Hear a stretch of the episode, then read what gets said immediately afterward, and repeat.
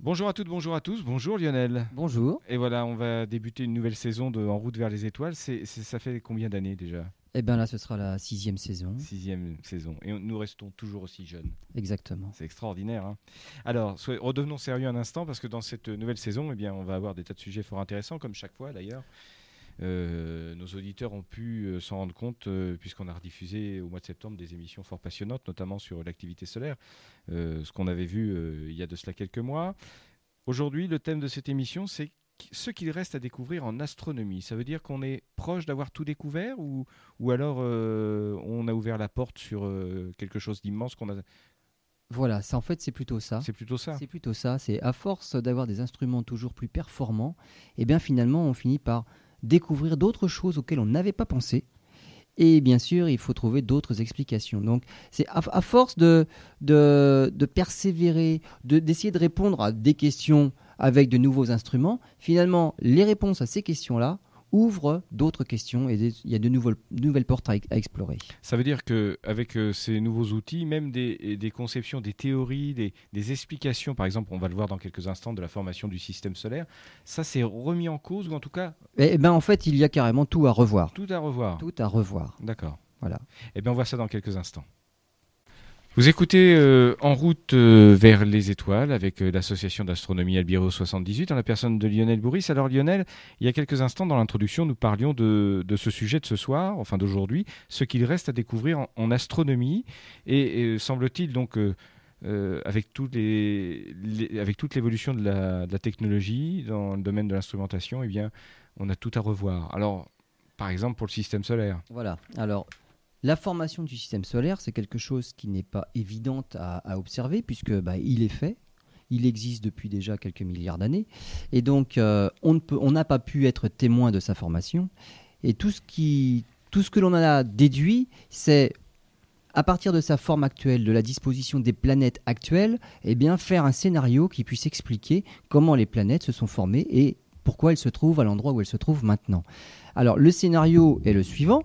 On part d'un nuage de gaz, et ça, des nuages de gaz, on en trouve dans l'univers, donc finalement, Oui. on se dit c'est un bon point de départ, il faut Bien de la matière. Donc, un nuage de gaz, et ce nuage de gaz se met en contraction. Alors ça, c'est pas dur de se mettre en contraction parce que c'est la gravitation universelle qui, qui règne en maître dans l'univers, et finalement, bah, tout tente à se mettre en contraction. Donc ce nuage de gaz se met en contraction, et la boule qui récupère le plus de matière, ça va former le Soleil. Donc l'étoile est née, le Soleil est né, et finalement ce qu'il reste autour, ce n'est qu'un que, le, reste du gaz qui ne représente que quelques pourcents du gaz de- du nuage initial. Donc le Soleil, lui, est en train de se former, le reste du nuage, c'est quelques pourcents, et parmi ces quelques pourcents, il n'y a que 2% de poussière. C'est-à-dire 2% de poussière. Voilà, le, le nuage, ce qui reste du nuage, est composé à 2% de C'est ce poussière. qui fait les planètes. Et c'est ces poussières-là qui vont faire les C'est planètes. rien du tout. Donc c'est rien du tout. Mais c'est tellement massif au départ que même ces 2% de ce qu'il reste suffira pour faire les planètes. Donc, les poussières, comment font-elles les poussières pour s'agglomérer? Eh bien simplement c'est par euh, attraction électrostatique. Donc quand on frotte, hein, on, a, on a déjà tous euh, fait ça, on frotte une règle sur un, sur un pull, Sur un synthétique, voilà, par exemple. On peut attirer des bouts de papier, donc ça c'est l'électricité statique. Et ben les frottements des poussières, puisque dans le nuage il y a des poussières, les frottements font que les poussières s'agglutinent par électrostatique. Oui. Et donc ça fait des petits morceaux qui, euh, qui normalement ne doivent pas dépasser un mètre. Elles peuvent atteindre un mètre, mais à cause du gaz qui est encore présent, euh, le freinage à cause du gaz et les collisions entre ces morceaux de 1 mètre de diamètre, normalement ça devrait s'éclater. Et on- tout devrait rester poussière. Et c'est pas le cas. Première interrogation, c'est comment ces morceaux initialement formés de poussière par l'électrostatique font pour atteindre euh, la taille du kilomètre. Alors, juste une parenthèse. Donc, si j'ai bien compris, je, je reprécise le sujet. Les outils qui nous permettent de faire de nouvelles découvertes ne remettent pas en cause la formation de- du système solaire. Si, bientôt. Bientôt. bientôt. Là, on va Voilà. dire que dans, notre dans, dans le scénario qu'on est en train de se fabriquer pour la formation du système solaire, Oui. il y a déjà eu un point noir ici, un gros point d'interrogation, c'est comment passer des poussières initiales aux planètes de plusieurs kilomètres, aux morceaux qu'on appelle. Donc voilà, je vous, ai, je vous ai interrompu, donc je vous laisse poursuivre votre propos. Donc finalement là, il y a une énigme à résoudre que l'on résoudra peut-être un jour, mais celle-là, voilà, là il y a une question encore qui n'a pas de réponse. Finalement, ces morceaux-là arrivent à dépasser la taille du mètre, puisqu'on est là pour en parler, et donc on arrive jusqu'à 10 km. Et là, quand les morceaux arrivent à une dizaine de kilomètres, ils ne sont plus suffisamment ralentis par le gaz, parce qu'ils sont suffisamment lourds, et là commence à entrer en jeu la gravitation. Et là, les morceaux de dizaines de kilomètres s'agglutinent entre eux par gravitation. Et là, on arrive à des morceaux qui vraiment vont faire des planètes. Donc ça fait des planétésimaux, on appelle ça comme ça au départ, Oui. puis des planètes par la suite. Il y a du gaz encore autour. Et donc c'est là qu'on se dit, euh, on a quatre planètes qu'on appelle telluriques, les planètes rocheuses dans le système solaire. Il y a Mercure, Vénus, Terre, Mars. Puis après, il y a les planètes gazeuses. Jupiter, Saturne, Uranus, Neptune, qui sont des planètes géantes, beaucoup plus grosses. Et là, on a une explication. Ah oui, mais le Soleil, qui lui est en train aussi de commencer à vivre, lorsque ces réactions nucléaires se sont enclenchées, il a émis des radiations et il a balayé tout le gaz qui se trouvait proche de lui. Donc il n'y a plus eu assez de gaz pour les petites planètes pour avoir des grosses atmosphères. Et donc les planètes gazeuses sont celles qui existaient à l'endroit où le gaz n'a pas été complètement balayé. D'accord. Et voilà pourquoi Jupiter a une énorme atmosphère, Saturne une énorme atmosphère. Ce- C'est à, cet endroit-là qu'il y avait du gaz. Et c'est le même phénomène pour la Terre. Alors pour la Terre, c'est le même phénomène. Euh, il nous restait un tout petit peu de gaz. On était suffisamment massif, on va dire, pour retenir le gaz, parce qu'en fait, il faut quand même deux, deux choses pour avoir une atmosphère. Il faut d'abord que le gaz existe, donc que le Soleil n'ait pas tout balayé. Et il faut aussi que la planète soit suffisamment grosse pour retenir les molécules de gaz qui, elles, sont assez rapides. Mars, par exemple, est une planète plus petite que la nôtre. Elle fait moins de 4, elle fait euh, 3000 km, un peu, un peu 5700 km de diamètre. Et Mars ne peut pas, euh, on va dire, garder une atmosphère trop dense parce qu'elle n'a pas assez de masse. Donc les molécules s'en vont dans l'espace. Elle a une petite atmosphère, mais pas assez grosse. Nous sommes plus gros que Mars, nous pouvons retenir plus d'atmosphère, nous avons une atmosphère respirable.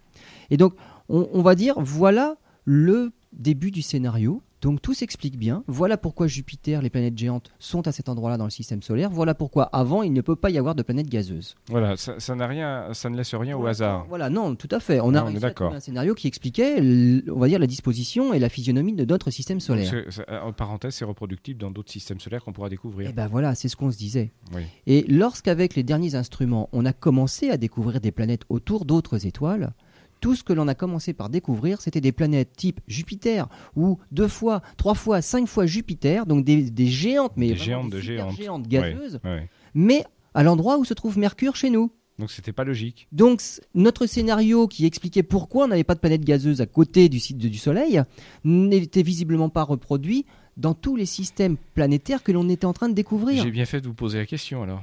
Donc voilà, nos instruments nous permettent de découvrir des exoplanètes, puisque c'est comme ça qu'elles s'appellent. On en connaît aujourd'hui 374 exoplanètes, et donc on commence à avoir une idée. On peut commencer à faire des statistiques, même si le nombre n'est pas très, très important. Mais dans ces systèmes-là, ce que l'on trouve, évidemment, ce que l'on trouve, c'est surtout des planètes gazeuses et des planètes géantes lourdes. Pour une simple raison, c'est que nos instruments ne sont pas encore assez précis pour découvrir toutes les petites planètes. Mais d'ici quelques années, on, pourra. hein. Mais en tout cas, on découvre les grosses et on se rend compte que les grosses, elles existent bien sûr, mais elles sont pas du tout là où elles sont dans notre système solaire. Elles sont beaucoup plus près. Alors justement. Et alors là, il va falloir trouver une explication. Oui. Donc, à cause de tous ces modèles-là qui viennent étayer, ben, on va dire, nos mesures, et ben là, ils contredisent les scénarios qu'on avait gentiment trouvés pour notre système solaire. Il va falloir trouver une autre explication. L'explication, c'est ces planètes géantes se forment quand même loin de leur étoile. On n'a aucune explication pour montrer qu'elles se forment à côté. Donc, elles se forment loin de l'étoile, mais Elles il se y a un phénomène qu'on appelle la migration Hmm. et elles se rapprochent. Donc par effet de marée, de, de résonance entre les orbites, les planètes changent d'orbite et elles se finissent par se rapprocher de l'étoile. Et voilà pourquoi on trouve beaucoup. Alors voilà pourquoi, je veux dire.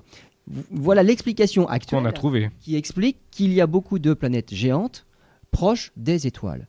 Alors on s'est dit, mais peut-être que cela s'est produit aussi dans notre système solaire. Il n'y a pas de raison que le phénomène de migration euh, n'ait pas existé chez nous.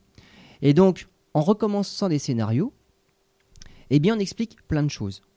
Effectivement, les scénarios qui marchent le mieux, les mieux actuellement, ce sont des scénarios qui mettent les planètes géantes encore plus loin qu'elles ne le sont maintenant.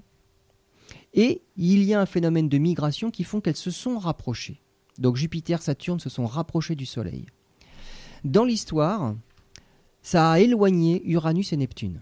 Donc il y a eu un jeu, presque un jeu de billard. Un jeu de billard, oui, c'est ce que je- ouais, hein, mhm. C'est un billard gravitationnel, on va dire ça comme ça. Et Neptune et Uranus se sont éloignés. Et juste à l'extérieur de ces planètes-là, il y avait un champ, on va dire, d'astéroïdes, mais on va dire des, des objets qui n'étaient pas assez gros pour former des planètes, qui n'avaient pas réussi à s'agglomérer pour former des planètes. Et en rentrant en perturbation gravitationnelle dans ce champ d'objets-là, ça, ça les a désorbités, ça les a envoyés dans le système solaire à l'intérieur. D'où les- Et ça explique Oui. ce qu'on appelle le bombardement météoritique qui a eu lieu au début du système solaire et qui a duré quelques centaines de millions d'années au début de la formation de toutes les planètes. Voilà pourquoi, ça on sait que ça a existé puisqu'il suffit de regarder la Lune, il y a des cratères partout. Il y a des cratères sur la Terre, on les voit moins. On les voit moins, avec l'érosion. Il y a l'érosion, il y a la tectonique, des plaques. Bon, on va dire la Terre est tellement géologiquement active, c'est qu'elle arrive à effacer ces traces-là.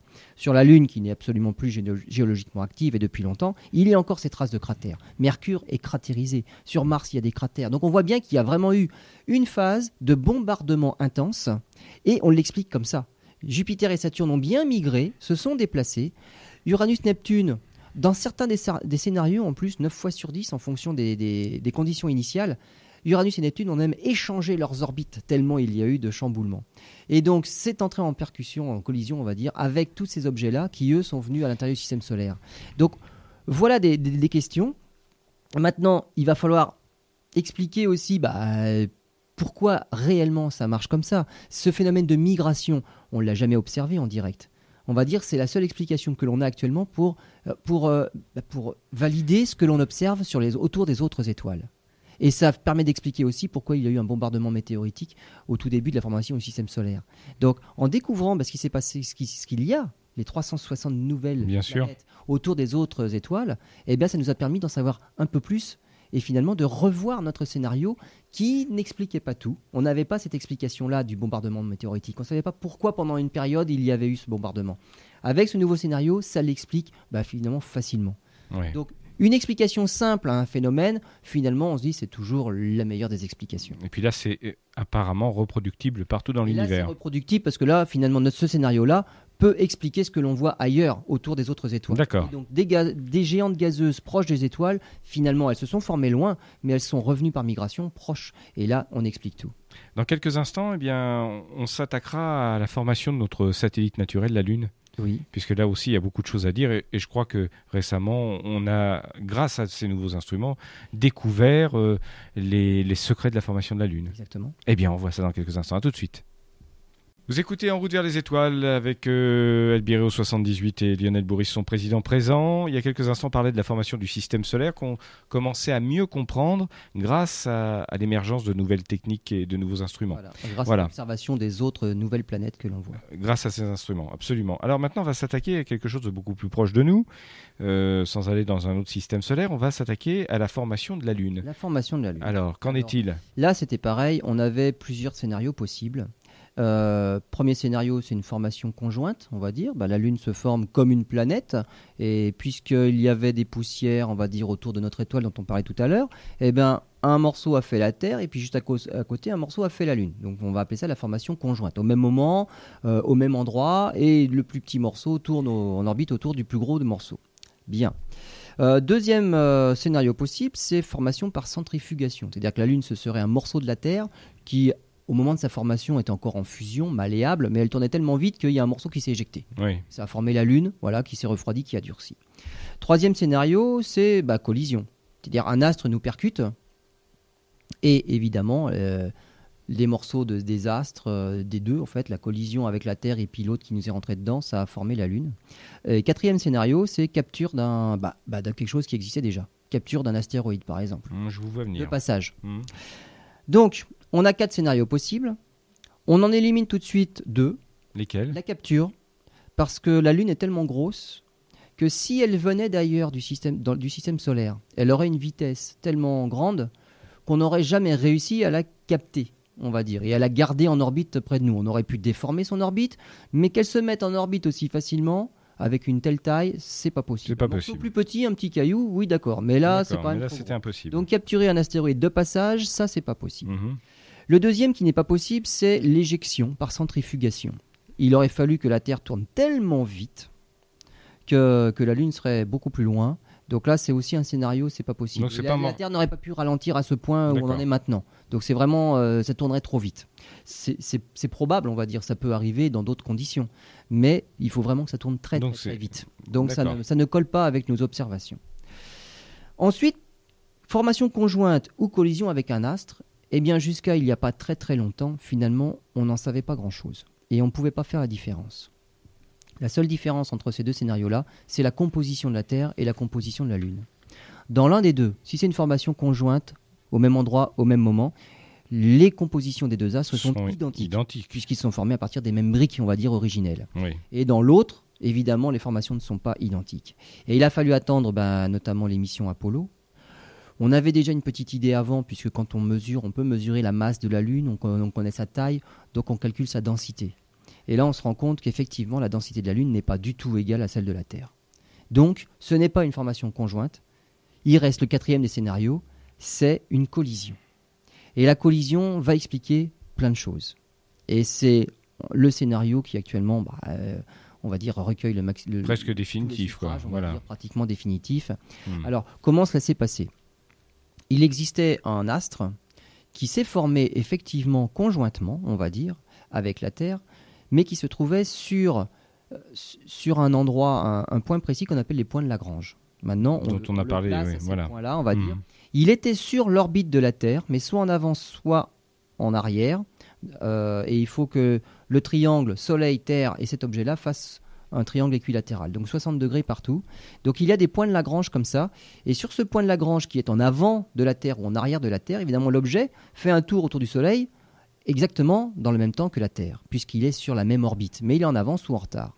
Et il suffit d'une petite instabilité, parce que normalement ce sont des points à peu près stables. hein. Oui. Il suffit d'une petite instabilité, il sort de cette orbite-là, et évidemment, comme il est pas loin de notre orbite, eh ben, immanquablement, il entre en collision avec nous. Soit parce que c'est nous qui le rattrapons, soit c'est parce que c'est lui qui nous rattrape. Mais de toute façon, il y a collision inévitable.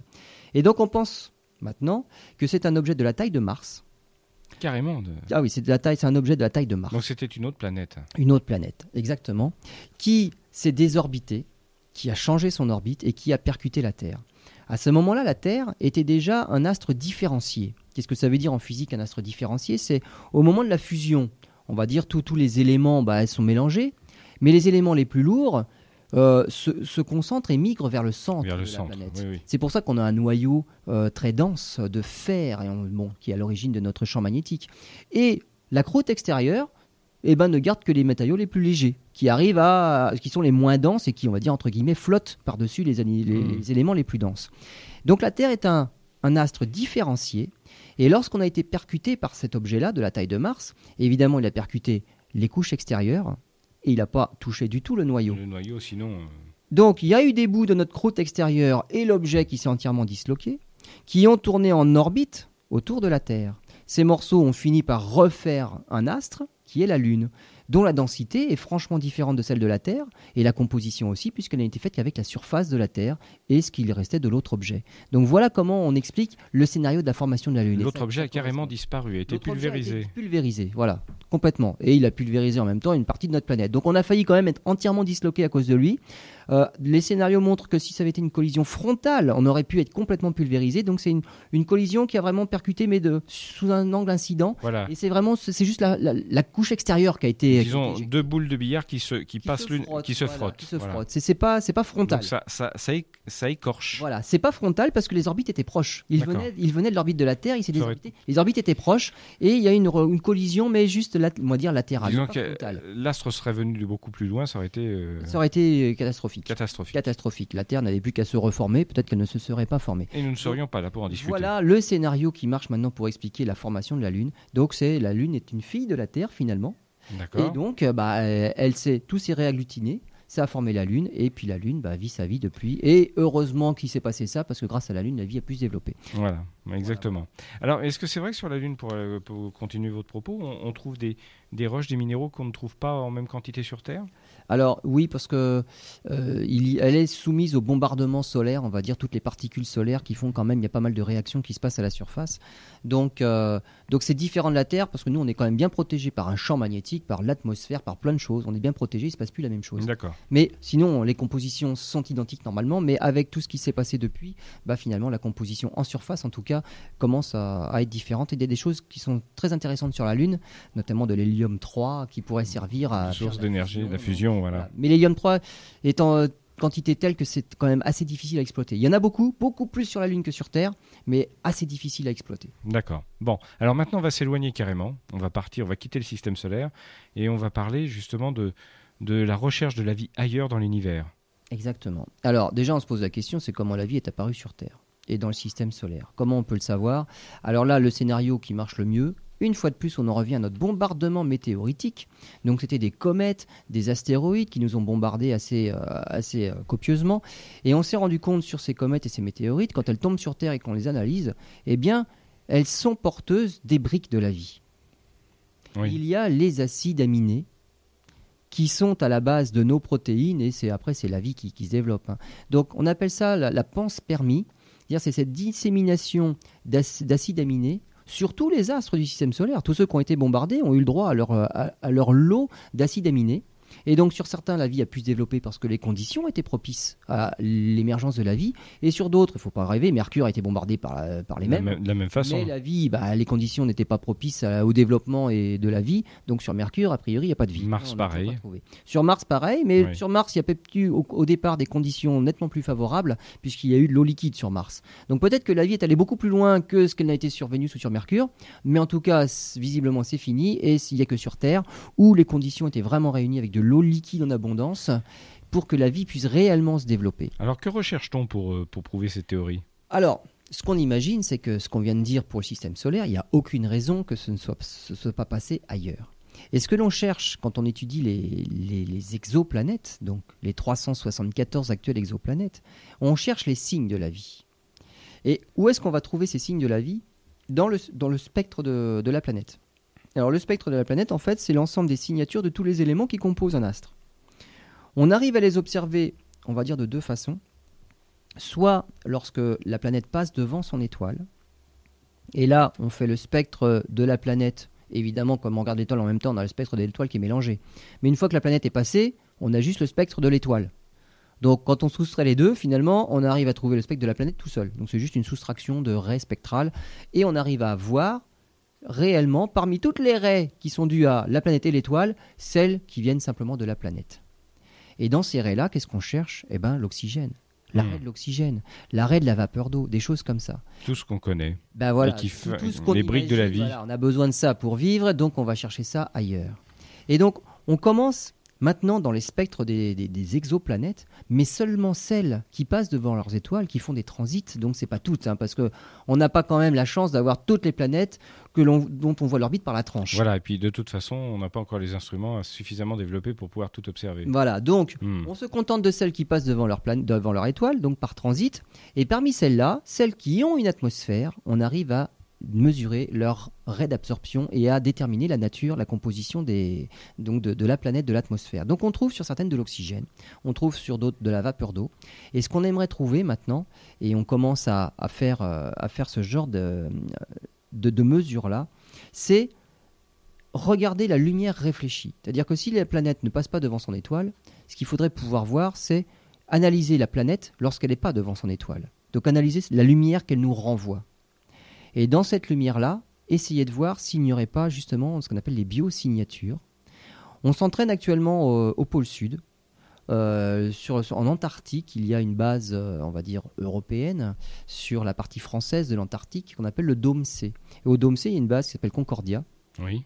Et donc, à Concordia, il y a des expériences, notamment pour analyser la lumière cendrée de la Lune. La lumière cendrée, c'est quoi? Quand on voit la Lune comme un tout fin croissant, on se rend compte que on voit quand même l'autre face. Elle est éclairée en fait par presque une pleine Terre. Et donc, la face qui n'est pas éclairée par le Soleil est éclairée par la Terre. Et en analysant la lumière de cette face qui est ré- éclairée par la Terre, finalement, on analyse la lumière de la Terre. Et ce qu'on cherche à faire, c'est par exemple essayer de détecter eh bien, la signature de la chlorophylle dans la lumière cendrée de la Lune. Donc ça veut dire qu'il y a des plantes, qu'il y a des... Voilà, voilà. tout à fait. Donc on en est actuellement, on va dire, c'est la phase facile, qui est déjà très délicate. C'est Oui, juste analyser la lumière réfléchie par la Lune, mais qui vient de la Terre, pour essayer de trouver la biosignature de la chlorophylle. Donc si on sait C'est faire... pas évident. Voilà, oui. Si ça, on arrive à montrer qu'on le fait facilement, avec les futurs télescopes qui seront capables d'observer, en dé- en- de voir carrément les exoplanètes autour de leurs étoiles, eh bien, on fera la même expérience. Et peut-être qu'on découvrira la biosignature de la chlorophylle. Et on peut voir aussi, euh, alors il y, a- il y a certaines choses aussi, on sait que la vie, par exemple, euh, polarise euh, la lumière polarise la lumière. Alors la lumière a des, propriétés de propagation, et une des propriétés, c'est la polarisation. Euh, les, lunettes, polarisées, par exemple, qu'est-ce qu'elles font? Elles enlèvent les reflets. Alors pourquoi? Parce que quand la lumière vient du soleil, elle n'est pas polarisée. Lorsqu'elle se reflète sur l'eau, par exemple, elle a une certaine polarisation. Et si on met des- des verres polarisés dans l'autre sens, on stoppe ces choses-là. Et donc on arrive à, supprimer les reflets de l'eau parce qu'on a coupé la lumière polarisée. Donc c'est une propriété de la lumière. Eh bien, il faut savoir, c'est que les plantes polarisent la lumière. Et 1% de la lumière réfléchie par un astre, on va dire, viendrait des plantes. Si la lumière est polarisée à un- ce pourcentage-là, c'est les plantes. Et donc, je reviens, la chlorophylle, voilà, c'est ça. Si on arrive à analyser la lumière qui viendrait des exoplanètes, et on sera bientôt capable de le faire avec les futurs télescopes qu'on enverra dans l'espace, qui vont vraiment photographier ces exoplanètes-là, notamment le, le- le TPF, le Terrestrial Planet Finder, donc lui il va chercher des planètes de la taille de la Terre. Et ben en analysant plus leur lumière, peut-être qu'on va trouver les biosignatures de la chlorophylle et donc et cette lumière polarisée qui nous montrera il y a la vie là-bas. Voilà. Peut-être pas la vie intelligente encore, mais au moins des plantes vertes. Voilà, ça sera déjà un grand pas. Exact. Pas énorme. Voilà. Eh bien, on verra ça dans quelques temps. On fait une nouvelle pause et on se retrouve pour aborder ce qu'il reste à découvrir en astronomie. Et là, on va s'intéresser à la formation des anneaux de Saturne. Vous écoutez En route vers les étoiles et En route vers les étoiles aujourd'hui va vous parler et vous parle depuis tout à l'heure de ce qu'il reste à découvrir en astronomie. En tout cas, c'est Lionel qui vous en parle. On a abordé la formation du système solaire, la formation de la Lune, la recherche de la vie ailleurs dans l'univers, ce qui est prometteur. Et puis maintenant, on va revenir un peu plus près, on va revenir dans notre système solaire et on va parler euh, de ce qui est super beau à regarder d'ailleurs, à observer. Ce sont les, les anneaux de Saturne. C'est magnifique à voir. Ouais. Et c'est très facile en plus à voir dans n'importe quel instrument d'amateur. C'est-à-dire qu'il ne faut pas penser que les belles images qu'on voit dans les revues euh, sont réservées aux professionnels, pas du tout. Avec des instruments d'amateurs, comme on a nous euh, au club, on voit très facilement les anneaux de Saturne et on prend en photo et c'est vraiment des images magnifiques. Mhm. Alors on dit les anneaux de Saturne parce qu'effectivement on s'est rendu compte euh, bah, depuis longtemps déjà on en avait on en connaissait trois on va dire. Il y avait l'anneau A l'anneau B. Alors l'anneau A c'est le plus extérieur l'anneau B euh, le plus brillant et l'anneau C entre euh, la planète et puis le, premier anneau. Entre l'anneau A et l'anneau B on va dire un anneau noir. En fait il y avait une- il y avait un trou et ce trou dans les anneaux, qu'on appelle la division de Cassini, parce que c'est Jean-Dominique Cassini qui l'avait observé, lui, et qui avait expliqué que c'était en fait un, on va dire un manque, on va dire Oui. un creux dans les anneaux. Et bien donc, ce- cette division de Cassini fait 5000 km de large. Donc quand on regarde Saturne dans nos instruments, et qu'on se dit que la petite bande noire dans l'anneau fait 5000 km, là on se rend compte que finalement, elle n'est pas si près que ça. Un milliard et demi de kilomètres, bah, c'est pas la porte d'à côté. La planète fait 120 000 kilomètres, c'est 10 fois la taille de la Terre.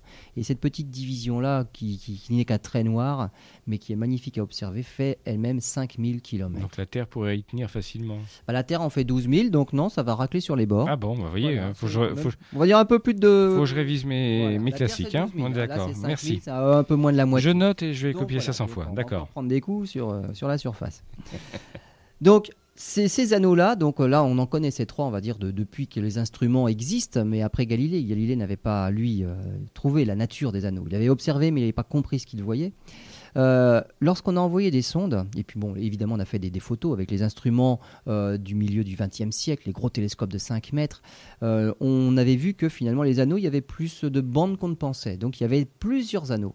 Et avec les sondes Voyager qui sont passées, les, sondes pionnières avant, eh bien, en fait, il y a des milliers d'anneaux. Donc c'est pas deux ou trois bandes, c'est des milliers de bandes, comme vraiment un micro-sillon. Un, un 33 tours, un, un micro-sillon, c'est pareil. Les chose. photos qu'on en a vues, c'était un, voilà, un disque Ah, c'est moins, ré- régulier qu'un disque micro-sillon. Tout à fait, il n'y a absolument pas de régularité. Voilà. Et puis finalement, on sait quand même depuis que les anneaux sont formés de particules individuelles. Et c'est simplement de loin qu'on n'arrive pas à les distinguer individuellement que l'on voit Hmm. justement ces anneaux. Le seul instrument qui nous montre les particules pratiquement individuelles en ce moment, c'est la sonde Cassini qui est en orbite autour du système de Saturne. Et donc sur certaines des photos, quand elle passe proche de l'anneau, on arrive à voir justement ces petites particules-là. Comme en ce moment en plus on voit l'anneau par la tranche, c'est-à-dire que le soleil éclaire les anneaux mais vraiment par la tranche, eh bien on voit les ombres et on voit que le, le bord des anneaux sont déchiquetés. C'est les petites particules qui projettent leur ombre. Donc on arrive à voir les particules. On sait aussi depuis pas très longtemps que les anneaux, on va dire, il y en a deux catégories. Il y a les principaux anneaux dont on vient de parler, euh, et il y a aussi, ce sont des anneaux denses, donc qui, ren- qui renvoient la lumière du soleil, c'est Oui. pour ça qu'on les voit. Et il y a d'autres anneaux qui sont beaucoup plus diffus. Et ils sont plus loin, à plus de 140 000 km de la planète, donc c'est c'est vraiment les, les- les plus lointains, et qui n'ont été vus que par les sondes spatiales. Et Cassini, notamment, nous en a envoyé des photos.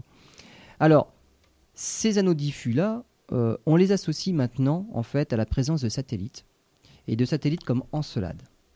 Encelade est un satellite euh, couvert de glace, comme Europe autour de Jupiter, Mais géologiquement actif. mais toujours géologiquement actif. Et la sonde Cassini nous a déjà nous avait envoyé des photos d'Encelade euh, il y a quelques années maintenant, où on voyait quatre fissures du côté du pôle sud, on les avait appelées les griffes du tigre. C'est vraiment comme quatre coups de griffe sur la croûte de, de la, de la, on va dire de la glace du côté du pôle sud. Depuis, on s'est dit les quatre, bon, les quatre fractures là, bon, il y a peut-être des choses intéressantes à trouver.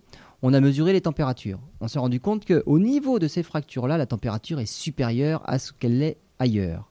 Et en prenant des photos à contre-jour, on a même vu des geysers qui sortaient de ces quatre fractures-là. Geyser glacé. Des geysers, voilà. On appelle ça des cryovolcans. On va pas appeler ça Ouais. des volcans, parce que volcan, c'est souvent associé à éruption de lave. donc oui, oui, de c'est pas le cas, c'est pas du tout ça. hein. Donc là, c'est plutôt volcanique, mais glace, donc Mhm. geyser, geyser de, de, de particules d'eau, de- d'autres choses, donc de la glace. Donc on appelle ça des cryovolcans. Et c'est ces geysers-là qui viennent alimenter ces anneaux diffus. Voilà, tout ce qui est envoyé dans l'espace par le, le- le satellite Encelade se retrouve en orbite autour de Saturne. Et c'est ça qui forme bah, ces anneaux diffus qu'on ne peut bien évidemment pas voir depuis la Terre parce que ce- les particules ne sont pas assez grosses. Donc ils sont composés euh, en grande partie d'eau? Eh ben, il y a de l'eau, évidemment, il y a de Ouais. l'eau, il y a- il y, a plein de choses comme ça, il y a de l'eau, et ça vient, ça vient d'Encelade. Euh, on a exactement le même phénomène autour de Jupiter avec Io, les éruptions volcaniques de Io, et ben, ensemencent, on va dire, euh, le tour de Jupiter. Alors pourquoi, Donc on a la même chose. pourquoi sont-ils aussi brillants? Alors, les anneaux sont brillants euh, parce qu'il y a des particules, ils sont denses, les particules sont très serrées, mais ils ne devraient pas être aussi brillants. C'est-à-dire que puisque ce sont des particules, elles entrent fatalement en collision les unes avec les autres et elles devraient s'obscurcir. Et là, c'est une des questions, c'est pourquoi les anneaux sont aussi brillants.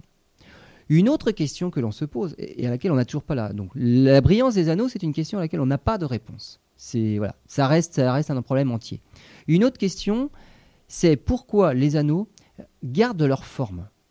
C'est-à-dire que pourquoi ils restent aussi concentrés? C'est-à-dire que dans l'espace, ben voilà, ils ils ont vraiment leur forme et alors qu'il doit y avoir des collisions, de multiples collisions, ils devraient s'étaler. Et notamment la division de Cassini devrait diminuer et devrait même disparaître. Donc si j'ai bien compris, même s'étaler, au bout d'un moment, euh, ce que vous disiez à l'instant, disparaître. Bah, peut-être voilà, devenir moins visible, Moins de visible. plus diffus si ça s'étale. Mais en tout cas, ils ne devraient pas garder leur forme pas le aussi cas. nette avec des bords aussi bien dessinés et aussi nets. Alors pourquoi? Alors, et là, on va dire, c'est même sur, sur quelques centaines de millions d'années, ça va très très vite. hein, le, le fait de boucher la division de Cassini, l'étalement des anneaux, voilà.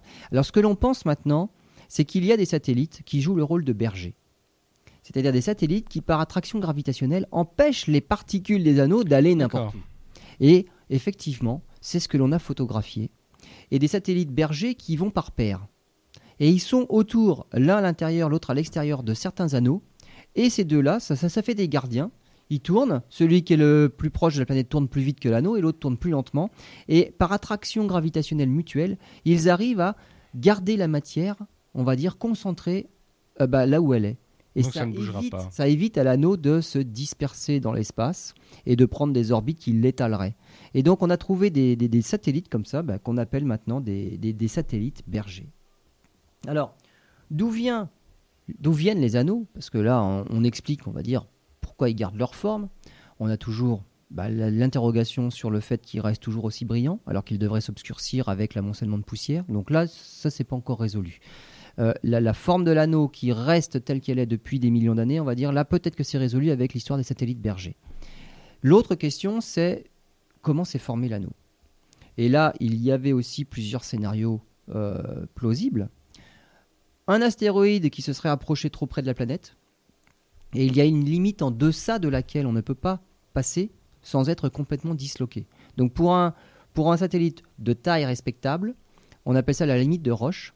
Et en delà de cette distance-là, les forces d'attraction du côté du satellite qui est le plus près de la planète sont tellement fortes et tellement plus fortes que les forces d'attraction du satellite qui sont de l'autre côté que ça fait éclater le satellite. Donc ça aurait été une explication, on va dire, voilà, on a un gros objet qui passe, qui passe trop près et qui est éclaté, et ces morceaux se répandent autour de la planète.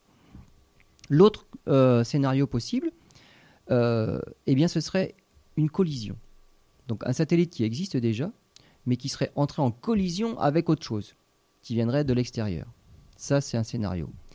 Et entre ces deux scénarios-là, on peut faire la part des choses simplement en regardant la composition des anneaux. Et effectivement, un phénomène dû à une collision ne fabrique pas de fragments identiques à un phénomène dû à un éclatement comme ça. Et donc, actuellement, le scénario qui est retenu, c'est le scénario de la collision. Donc il y a eu collision entre, les, entre, entre deux, on va dire, entre, entre deux objets, et les morceaux issus de la collision se sont répartis tout autour de la planète. Alors ce qu'il faut savoir, c'est que c'est quelque chose qui, qui se fait rapidement. hein. Un satellite qui éclate, on va dire, qui entre en collision avec un autre à un endroit donné, donc ça fait un nuage d'éléments euh, en, on va dire, une dizaine d'orbites simplement. Donc ça va vite. hein. En Oui, une dizaine oui. d'orbites, les morceaux les plus rapides, qui sont dans le nuage, on va dire, le plus proche de la planète, ont déjà rattrapé les morceaux les plus lents. Et donc, ça y est, les fragments se sont déjà répartis autour de la planète en simplement une dizaine d'orbites. C'est extrêmement rapide à l'échelle, on va dire, de l'évolution. euh, Oui, oui, bien sûr. en astronomie, quand on parle, on parle en millions d'années, c'est le minimum. Là, on parle en dizaines d'orbites. C'est-à-dire, C'est rien du tout, bah c'est voilà. quelques secondes. c'est quelques jours, c'est quelques, Hmm. quelques semaines. On va dire, c'est bon, c'est rapide. Là, c'est vraiment un phénomène très rapide. D'accord. On sait que c'est comme ça. Ce qui nous manquait, c'était donc on connaît la répartition des, on va dire des, des- des morceaux de la taille du mètre, de la taille du centimètre et des morceaux un peu plus grands. Et là, on avait encore un problème, c'est qu'on n'arrivait pas à trouver. Il nous manquait toute une catégorie d'objets. C'est ceux de la taille du mètre. Ils ont disparu ou de la taille du kilomètre. On a bien les tout petits, on a bien les gros. Bah oui, c'est les satellites. Ils faisaient, ah, on a trouvé, ils étaient un peu trop gros, même 40 km. Et donc, ça, c'est euh, Hubble et Cassini qui nous ont les images euh, l'an dernier. On a trouvé deux satellites un peu bizarres qui avaient la forme de soucoupes spatiales. Et donc, vraiment, des soucoupes, mais avec, au niveau de l'équateur, mais vraiment un bourrelet tellement gigantesque que ça ressemblait vraiment à des soucoupes volantes. Tout à fait, ils ont la forme de soucoupes volantes. Ils s'appellent Oui. Pan et Atlas. Et ces deux satellites-là, maintenant on explique leur, euh, leur formation aussi bizarre, c'est que c'est eux qui, en circulant dans l'anneau, ont agglutiné tous ces objets de la taille du mètre là, qui ont fait disparaître tous ces objets-là. Donc il nous reste les tout petits dans l'anneau, Et puis ces deux et puis ces satellites. deux gros satellites qui Qui ont fini le- par faire 20, 30, 40 km, beaucoup trop gros, mais à l'origine ils n'en faisaient que 10. Voilà, et Donc ils ont eux les 10 tout km. s'est agrégé. Et tout s'est agrégé, ils ont fait le ménage dans l'anneau, ils ont supprimé bah, tous ceux qui, qui avaient, euh, on va dire, Mhm. la taille pour s'agglutiner sur eux. Et donc on a des satellites de forme tout à fait bizarre, mais maintenant on explique leur forme bah, simplement parce qu'ils ont fait le ménage, et ça explique du coup pourquoi il manque tous ces objets-là de la taille qui correspondait à ceux du, entre les dizaines de mètres, et ils ont tous disparu. Donc on explique maintenant la formation du, de l'anneau. Donc c'est la dernière des théories, c'est celle que bon l'on admet pour l'instant le, plus. Et donc on explique pourquoi l'anneau de Saturne est aussi, bah voilà, est aussi beau et c'est vraiment magnifique à voir. Il nous reste quand même à trouver, c'est pourquoi n'est-il pas aussi poussiéreux qu'il devrait l'être. Voilà. Vaste question. Donc ça, c'est encore un sujet à découvrir. Tout à fait. On fait une pause et puis dans quelques minutes, eh bien, euh, on parlera de la ceinture de Kuiper et au-delà, ainsi que des phénomènes les plus violents de l'univers. Vaste programme. À tout de suite. Dernière partie euh, de cette émission en route vers les étoiles consacrée à ce qu'il reste à découvrir en astronomie. Autant vous dire que c'est pas demain la veille qu'on arrêtera les émissions, vu ce qu'il y a à découvrir. Alors, euh, Lionel, il y a quelques instants, on a parlé de la formation des anneaux de Saturne. Vous, avez- vous nous avez expliqué euh, comment ils se sont formés d'après les dernières observations et les dernières recherches. Maintenant, on va parler euh, non pas d'anneaux, mais de ceinture. Exactement. Hein, Alors, voilà. les, les ceintures, alors c'est- il y a deux ceintures dans le système solaire. Il y a la ceinture des, principale des astéroïdes entre Mars et Jupiter. Donc ce sont des cailloux qui n'ont jamais pu s'agglutiner pour faire une planète. Simplement parce que leur orbite fait qu'ils rencontrent trop régulièrement Jupiter. Il y a une eff- un effet de résonance. Et Jupiter vient démêler les chevaux à chaque fois. Mm. Euh, les chevaux en un mot. hein.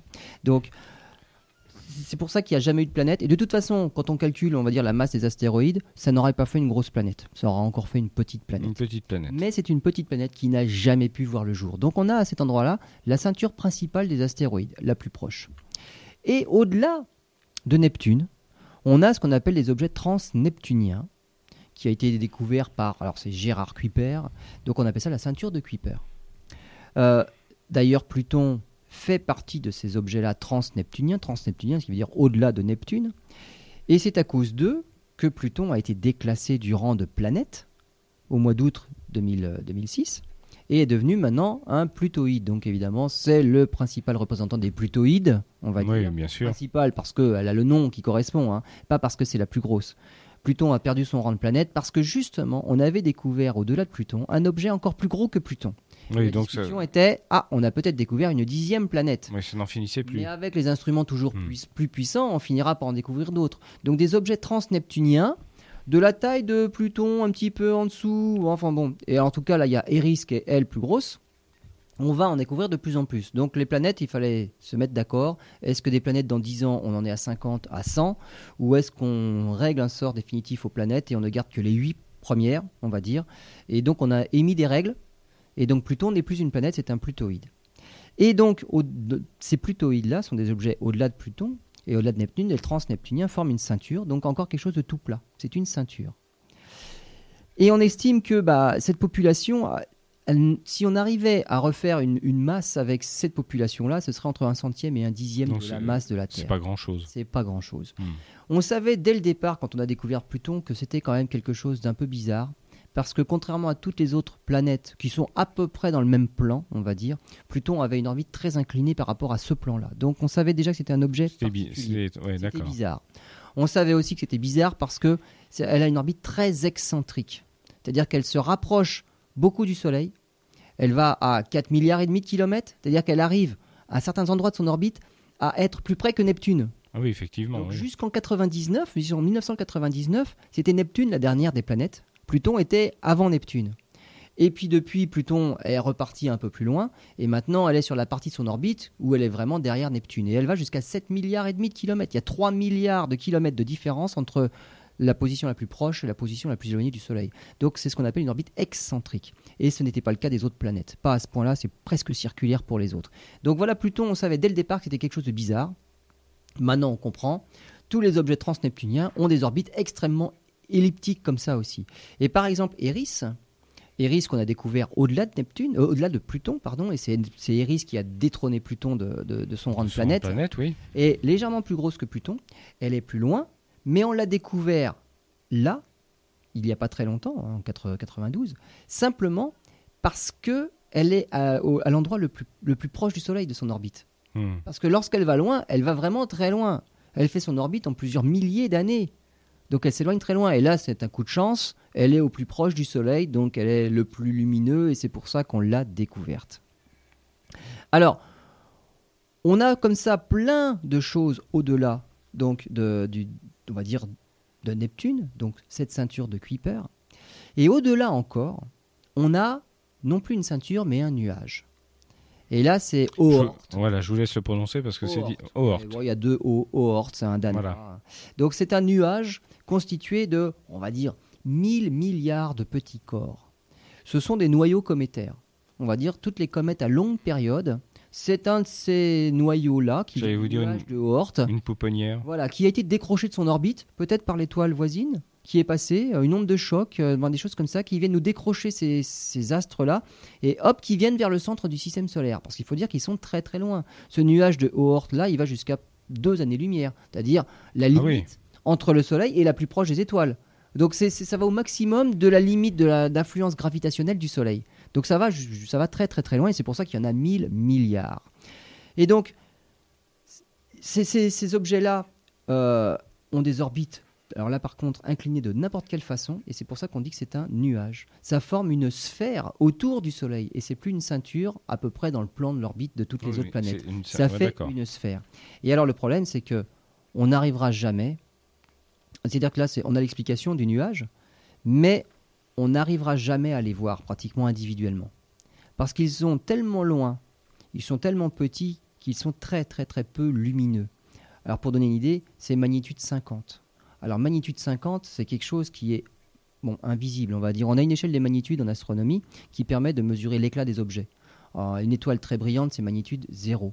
Et après, donc c'est les Grecs qui avaient classé ça. La Magnitude grand- 50, c'est- première grandeur, Mhm. deuxième, troisième, et puis à l'œil nu, on arrive à cinquième, sixième grandeur. C'est les étoiles les plus faibles. Vous en aviez parlé dans une autre émission. Voilà. Ce qu'il faut savoir, c'est que quand on monte de 4 magnitudes, c'est un facteur 100. C'est-à-dire quand une étoile de magnitude 1 et une étoile de magnitude 5, donc 4, magnitudes de plus, elle est 100 fois plus faible en éclat que la étoile de magnitude 1. Actuellement, avec le télescope spatial Hubble, donc euh, celui qui voit le plus loin, le plus loin, on arrive à une magnitude 28, 29, 30, grand maximum, on est à 30. Là, on parle de magnitude 50. Donc on ne voit rien. Donc c'est c'est 20 magnitudes plus loin. Donc on imagine 20 magnitudes plus loin, mais c'est- des milliards, des milliards de fois plus faible que ce qu'on peut faire avec le télescope spatial. Bien sûr. Donc ces objets-là, on ne pourra jamais les voir. Et pourtant, il y a des, des choses, il y a des choses à trouver parce que visiblement, le disque le- dont on parlait là, le- la, ceinture de Kuiper, il y a un problème à 48 unités astronomiques. Alors, on mesure en unités astronomiques, c'est la distance Terre-Soleil. Parce que sinon, on parle en milliards, en milliards, Hmm. on ne sait plus trop ce qu'on sait dans les kilomètres. Euh, au- Au-delà, on va dire jusqu'à euh, 48 unités astronomiques, les orbites sont relativement peu inclinées. Et après, il se passe quelque chose. On a des objets qui ont des orbites un peu, c'est n'importe comment. Donc, on pense que euh, il doit peut-être exister un objet massif sur une orbite entre 100 et 250 unités astronomiques. C'est possible, Mais qu'on ne voit pas du tout. mais qu'on ne voit pas. Mais en tout cas, cette perturbation-là, dans ces objets-là, si lointains du Soleil, ça pourrait s'expliquer par la présence de cet objet-là. Mais on ne le voit pas, et ce sera très difficile à trouver. Donc ça, c'est euh, un pari à relever. Voilà, ouais, ça, ouais. c'est en- C'est encore une hypothèse. D'accord. Euh, c'est une. Bah voilà. Et, mais on n'a pas encore la réponse. On va découvrir, ça se trouve, un- une planète. Une planète. Une grosse planète. Il y a un objet massif à découvrir euh, à cet endroit-là. Et le nuage de Oort aussi. Eh ben, ça explique pourquoi il y a des, des- des comètes à très longue période. Pourquoi il y a des comètes qui ne passent qu'une fois et qui ne reviennent jamais. C'est pas qu'elles ont quitté le système solaire, mais si la période de la, de la comète c'est 2 millions d'années ou euh, 100 millions d'années, c'est sûr qu'on l'a vu passer une fois, on n'est pas prêt de la revoir Ouais, passer. La comète de Halley, c'est 76 ans déjà. Donc quand on la voit passer une fois dans sa vie, C'est beau. la deuxième fois, ça va être dur. Donc voilà. Et pourtant, 76 ans, c'est pas. C'est pas rien du tout, C'est- euh, C'est proche. Pluton fait un. et Pluton, qui était quand même une planète jusqu'en 2006, elle fait un tour en 249 ans. Hmm. C'est-à-dire qu'en une vie humaine, on n'a pas un tour de Pluton. C'est terrible. hein. La comète de Halley, c'est 76 ans, c'est beaucoup plus proche. Et ce nuage de Oort là, dont on parle, c'est bien plus loin encore. Donc c'est des périodes orbitales qui sont phénoménales. Et donc toutes ces comètes là qu'on voit passer une fois, qui ont des périodes très très longues, on sait qu'elles viennent de ce nuage là, et c'est pour ça qu'elles ont des orbites qui sont tout à fait inclinées de façon différente et ne sont pas forcément dans le plan. Mais ce nuage de Oort là, eh ben, ça restera une énigme, on ne pourra pas le voir euh, facilement en tout cas. Pas tout de suite, en tout cas. Voilà. Alors, on va s'a- s'attarder, enfin terminer cette émission sur euh, les phénomènes les plus violents de l'univers. Il reste Voilà. beaucoup à faire là aussi. Exactement, et là on va aller très très très loin, on va aller bien au-delà de notre système solaire, on va aller au fond de l'univers. Et là on va gamma. parler des sursauts gamma. Alors gamma, pourquoi? Parce que c'est une longueur d'onde dans tout le spectre des longueurs d'onde qui existent. Mhm. Donc, Au-delà des rayons X, qui sont déjà assez méchants, les rayons X sont très pénétrants puisqu'on en les utilise pour faire des radios. Eh bien au-delà il y a encore pire, il y a les rayons gamma, qui sont encore plus pénétrants, donc encore plus dangereux. Et on a, détecté euh, dans l'univers des bouffées de rayonnement gamma, de temps en temps. Heureusement, c'est pas tout le temps. Alors, on s'est posé des questions. Comment on a fait pour les détecter? Ben, C'est dans, dans les années 70, en fait. Euh, les rayonnements gamma sont, en tout cas, étaient associés à des explosions thermonucléaires. Et les grandes puissances spatiales de l'époque, dans les années 70, donc il n'y en avait pas beaucoup, envoyaient des satellites dans la- dans- en orbite autour de la Terre, simplement pour détecter eh ben, les essais nucléaires Du voisin. des voisins. Tout à fait. Donc c'était des satellites qui étaient chargés de regarder plutôt vers la Terre plutôt que vers l'espace et qui étaient chargés de détecter des explosions nucléaires dans l'atmosphère, au sol, donc des bouffées de rayonnement gamma. Et on s'est rendu compte qu'il y avait des bouffées de rayonnement gamma, mais qui venaient de derrière, c'est-à-dire qui venaient de l'espace. Et c'est là qu'on a commencé à trouver des Énigme. sursauts gamma. Énigme. Alors, énigme. Oui. Alors on s'est demandé, mais d'où ça vient? Ça vient de notre système solaire? Bah non, il n'y a rien qui peut faire ça. De notre propre galaxie, la Voie lactée? Pourquoi pas? La réponse a été non. Parce que si ça venait de notre galaxie, euh, la galaxie c'est une galaxie spirale, elle est relativement aplatie aussi, on va dire une grosse galette. Les rayons gamma viendraient toujours, on va dire, de cette bande blanche qu'on voit dans le ciel, la Voie lactée. C'est la tranche de notre galaxie. Et là, honnêtement, ça venait de n'importe où, de toutes les directions du ciel. Donc ça venait d'autres galaxies. Alors avec, la technologie, on a réussi à les photographier de plus en plus tôt. On a des satellites qui sont dédiés à la détection de rayonnement gamma, de sursaut gamma, et qui maintenant, de manière automatique, dirigent les télescopes au sol, qui sont quand même bien plus performants avec leurs gros miroirs, pour aller voir tout de suite et prendre des photos de ce qui se passe. Parce que ce qu'on envoie dans le ciel, bah, faut pas rêver, c'est quand même pas très gros.